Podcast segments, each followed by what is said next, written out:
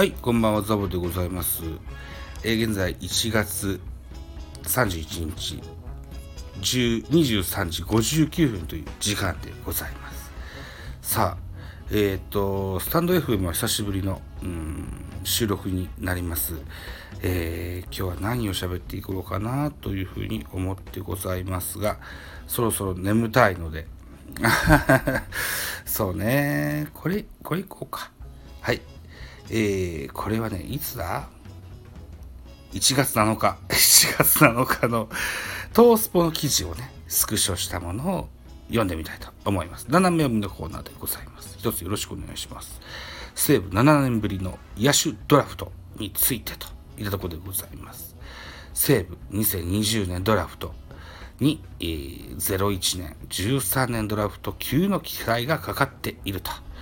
えー昨年10月のドラフトで、えー西武は12人の新人選手を指名獲得し認可その全員がメットライフドームに、えー隣接する若字資料へ入寮したという記事でございますね。とりわけ、えー特徴的だったのが1位渡辺健人内野手桐蔭横浜大学出身22歳。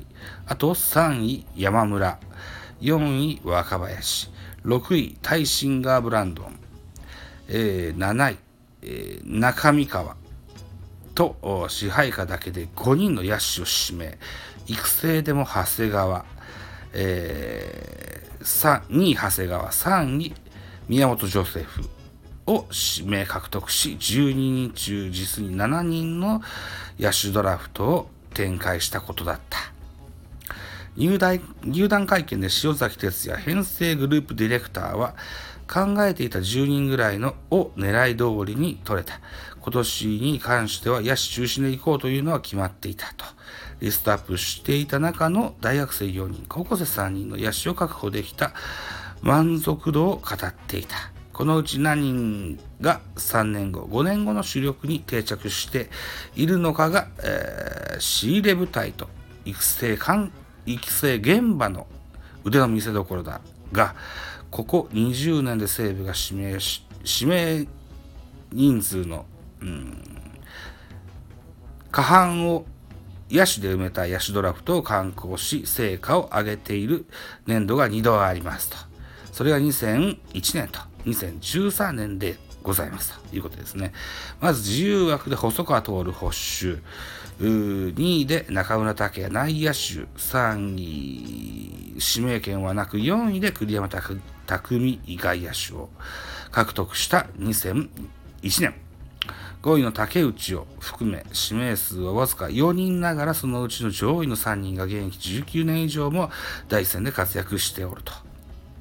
中村、栗山は現在でもチームの支柱を成しており、近年のライオンズ誌の中でも最上級に評価されている黄金ドラフトだ。そして1位森友哉、2位山川、6位で、えー森の知恵袋でもあるバイプレーヤー岡田。これを獲得したのが2013年ドラフト。ここ10年で、ここ10年ではそれに匹敵する成果を出している。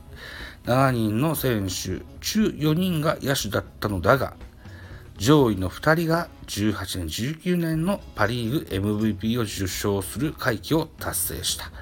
この2度の野手ドラフトに共通しているのは1人だけではなく、2人以上のマルチで、チームの根幹をなす主力を生み出していること。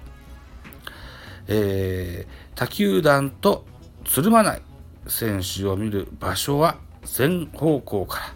など長年培ってきた独自のスカウティングポリシーのある球団だけに言葉や数字だけではない。評価基準があるようだ。今回の1位渡辺3位山村の組み合わせは高卒左のスラッガー。大卒右の長距離砲というや森山川ドラフト上下で入れ替えた裏パターンも仕込まれているだけにまずはこの両者が5年後どうなっているのか。それに加えて他の5人の中からチームの将来を背負って立つ主力がさらに出てくるのか。そのプロセスを含めて西武はこの20年で3度目となった実験的ドラフトに期待を寄せていると。いった記事がずいぶん前に出てました。これをスタンド FM で喋るためにずっと撮ってたんですけどね。うん、えっと、仕事が忙しくてなかなか手つかずで。